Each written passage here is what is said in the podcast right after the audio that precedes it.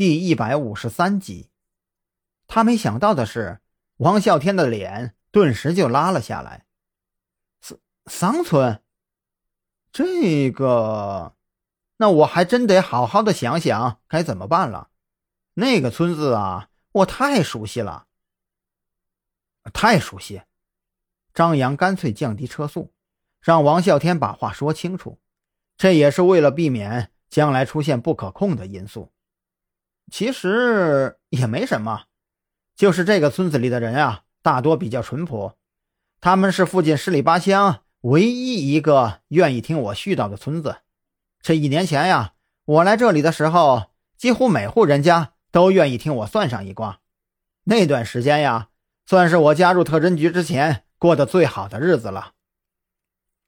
张扬嘴角抽了一下，你该不会把这里每户人家都骗了一遍吧？我们等下进去会不会挨打呀？不会，不会。王啸天理所当然的摇摇头。你别老是把我当成神棍啊！我为我自己说过的每一句话负责。那你怎么这个表情啊？张扬盯着王啸天。这家伙眼睛里明明写着“抗拒”两个大字。其实也没什么，至少一开始的时候啊，我是很认真的给他们算命的。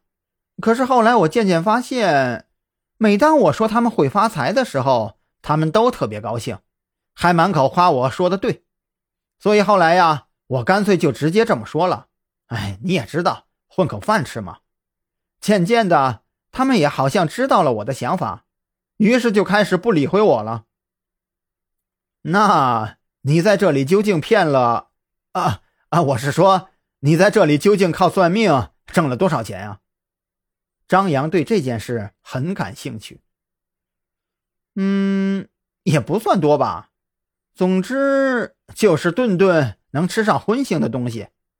王啸天打着哈哈：“哎，放心吧，不会有问题的。你待会儿啊。”就装成一个知识分子跟在我身后，嗯，少说话，多做事就好。王啸天非常自信，只是可惜了我路上准备好的台词啊！早知道是这里，我压根儿什么都不需要准备了。张扬放宽了心，顺着上次那条水泥路往前走，行驶了不到三百米，就进了村子。这里的房子。都是挨在一起建的，纵深不超过两百米。村子里的水泥路恰好终止在最后一个农户家的附近，继续往里走就是一些田垄了，汽车无法往里开。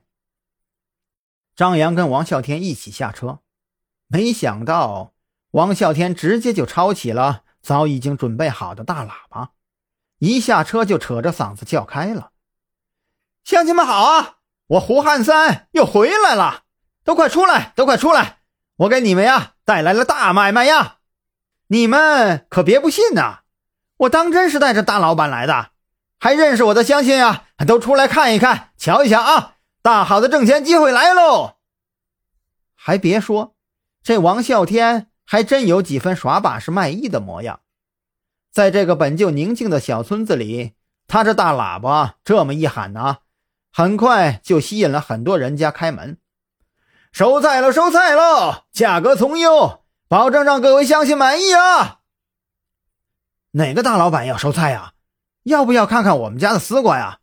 那可是……哟，这不是那个算命先生吗？王啸天果然没有说谎，那村民话还没有说完，竟然就已经认出了他。